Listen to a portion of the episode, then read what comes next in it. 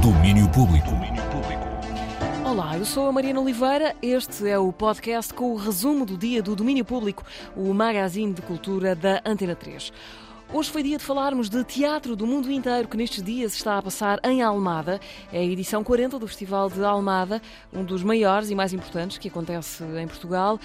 Grande destaque para este fim de semana, a estreia no nosso país da artista libanesa Anan Ajali, que apresenta Jogging, um espetáculo que parte de um duríssimo confronto pessoal da artista consigo e com os seus fantasmas.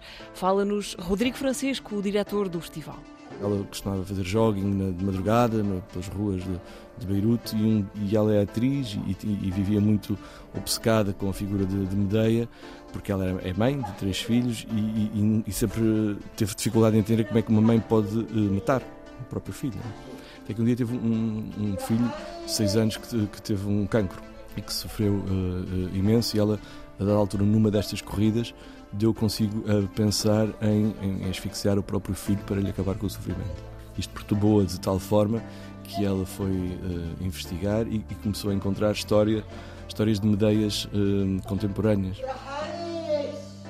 Um espetáculo que tem corrido o mundo, mas que é proibido no Líbano, embora ela tenha conseguido encontrar formas de o ir apresentando lá. Jogging apresenta-se hoje, amanhã e domingo no Salão de Festas da incrível Almadense. O Festival de Almada segue até 18 deste mês.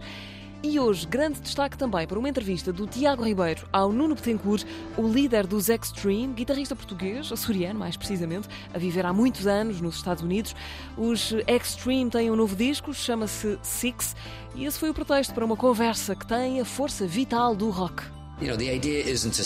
A ideia não é salvar o rock and roll, ninguém vai fazê-lo, nem o rock precisa disso, mas precisamos de o manter vivo e bem e envolver gerações mais novas. E não é só ser a discussão de guitarras, baterias e baixo, surgirem bandas, escreverem canções, criarem tudo isso. Nuno Betancourt, o homem dos Extreme, entrevista do Tiago Ribeiro para ouvir em versão mais alargada no domínio público deste sábado, amanhã, entre a uma e as duas da tarde.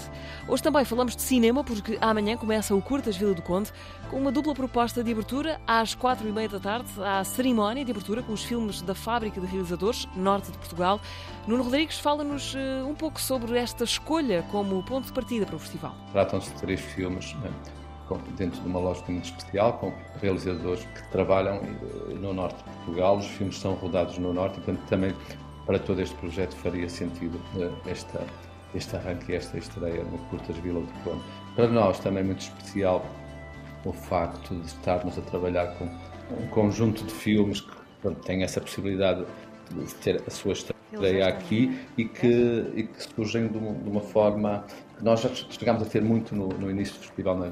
que é arrancar com um conjunto de curtas. Portanto, este festival privilegia este formato e, e portanto, também esse aspecto era algo que não trabalhávamos há muito tempo por arrancar o festival com um conjunto de curtas, rodadas no Norte, apresentada por uma equipa vasta dos três realizadores portugueses e depois três estrangeiros que trabalharam em parceria, cada um com esses mesmos realizadores, são o André Guilmar e a Mia Kaplan, o Mário Macedo o Dornas Aija e também a Mariana Bartolo e o Guilherme Garcia Lopes. Três curtas-metragens portuguesas a lançar a primeira parte da abertura do Curtas Vila do Conde, festival que vai ter também eh, como filme de abertura o 20 mil espécies de abelhas. A sessão acontece às 7 da tarde. O Curtas começa amanhã, vai até 16 deste mês e nós, Antena 3, também lá vamos estar. A fechar, lembro que estes são dias de Nós Alive. Hoje é o dia do meio, com Arctic Monkeys, Lizzo ou Lil Nas X. O festival do Passeio Marítimo de Algés acaba amanhã. Acaba aqui também o podcast com o resumo do dia do domínio público. A vocês que nos ouvem, um bom fim de semana. O domínio regressa em versão diária na próxima segunda-feira. Até lá. Domínio Público.